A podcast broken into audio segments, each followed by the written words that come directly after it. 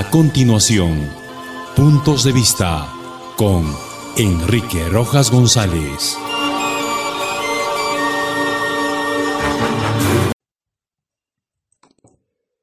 ¿Qué tal amigos?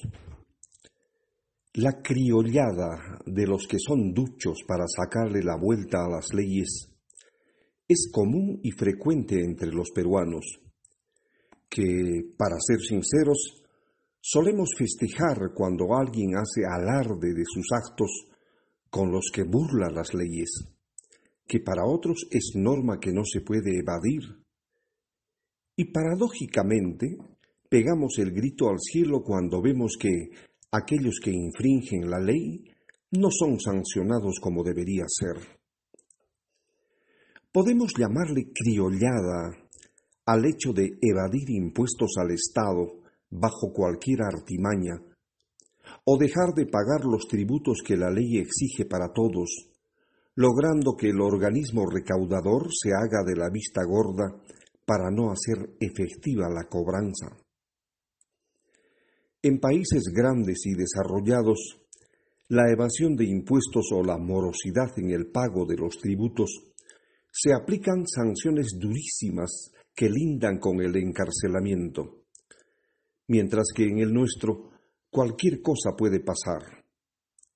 Grandes evasores de impuestos o deudores compulsivos de los tributos que por ley deben aportar al Estado caminan muy frescos y orondos por nuestras calles y hasta incursionan en actividades públicas como en la política, con la finalidad de buscar encubrir sus fechorías a través del poder del dinero mal habido o la inmunidad que concede el Estado a los parlamentarios.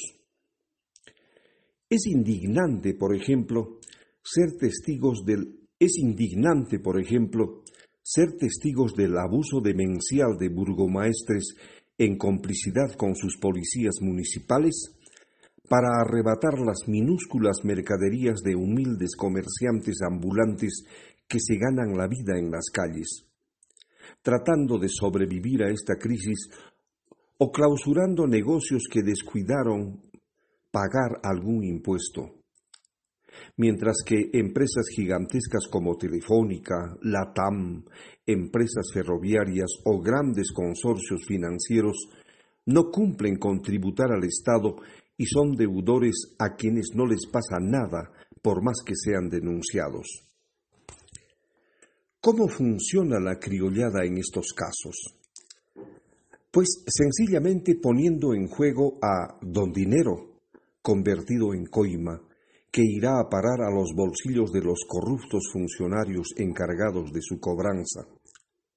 Y como el humilde ambulante o el propietario de un pequeño negocio no tiene los fondos económicos para romper la mano de los recaudadores, entonces la pita se rompe por el lado más débil, y son ellos los que pagan las consecuencias. Hace algunas semanas atrás, los medios de comunicación daban cuenta de los montos millonarios que el recientemente elegido alcalde de Lima Metropolitana, Rafael López Aliaga, debe al fisco peruano por impuestos que se dejaron de pagar deliberadamente.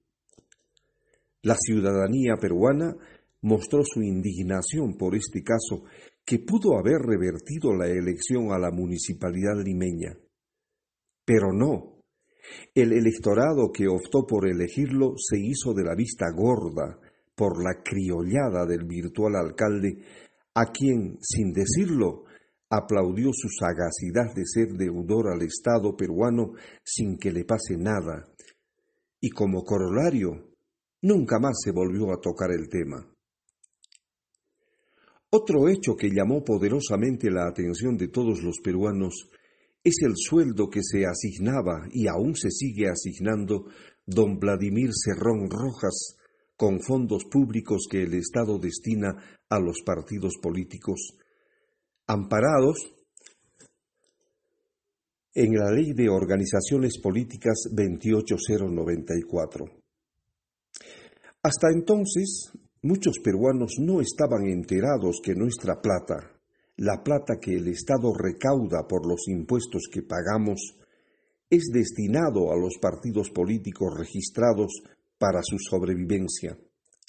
Vale decir, para que sus nada santos fundadores puedan vivir del Estado sin hacer nada, asignándose suculentos sueldos a los que ningún mortal de los servidores públicos en nuestro país puede fácilmente aspirar.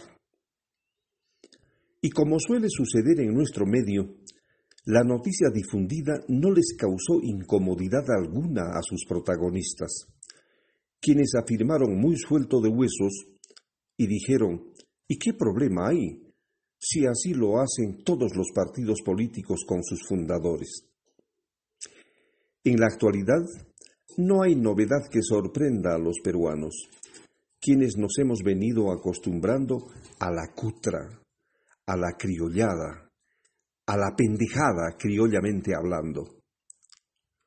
Solo en el Perú puede darse leyes que beneficien ilegalmente a sujetos que no aportan nada bueno a la formación de la ciudadanía que se difunde en los planteles escolares de nuestro país.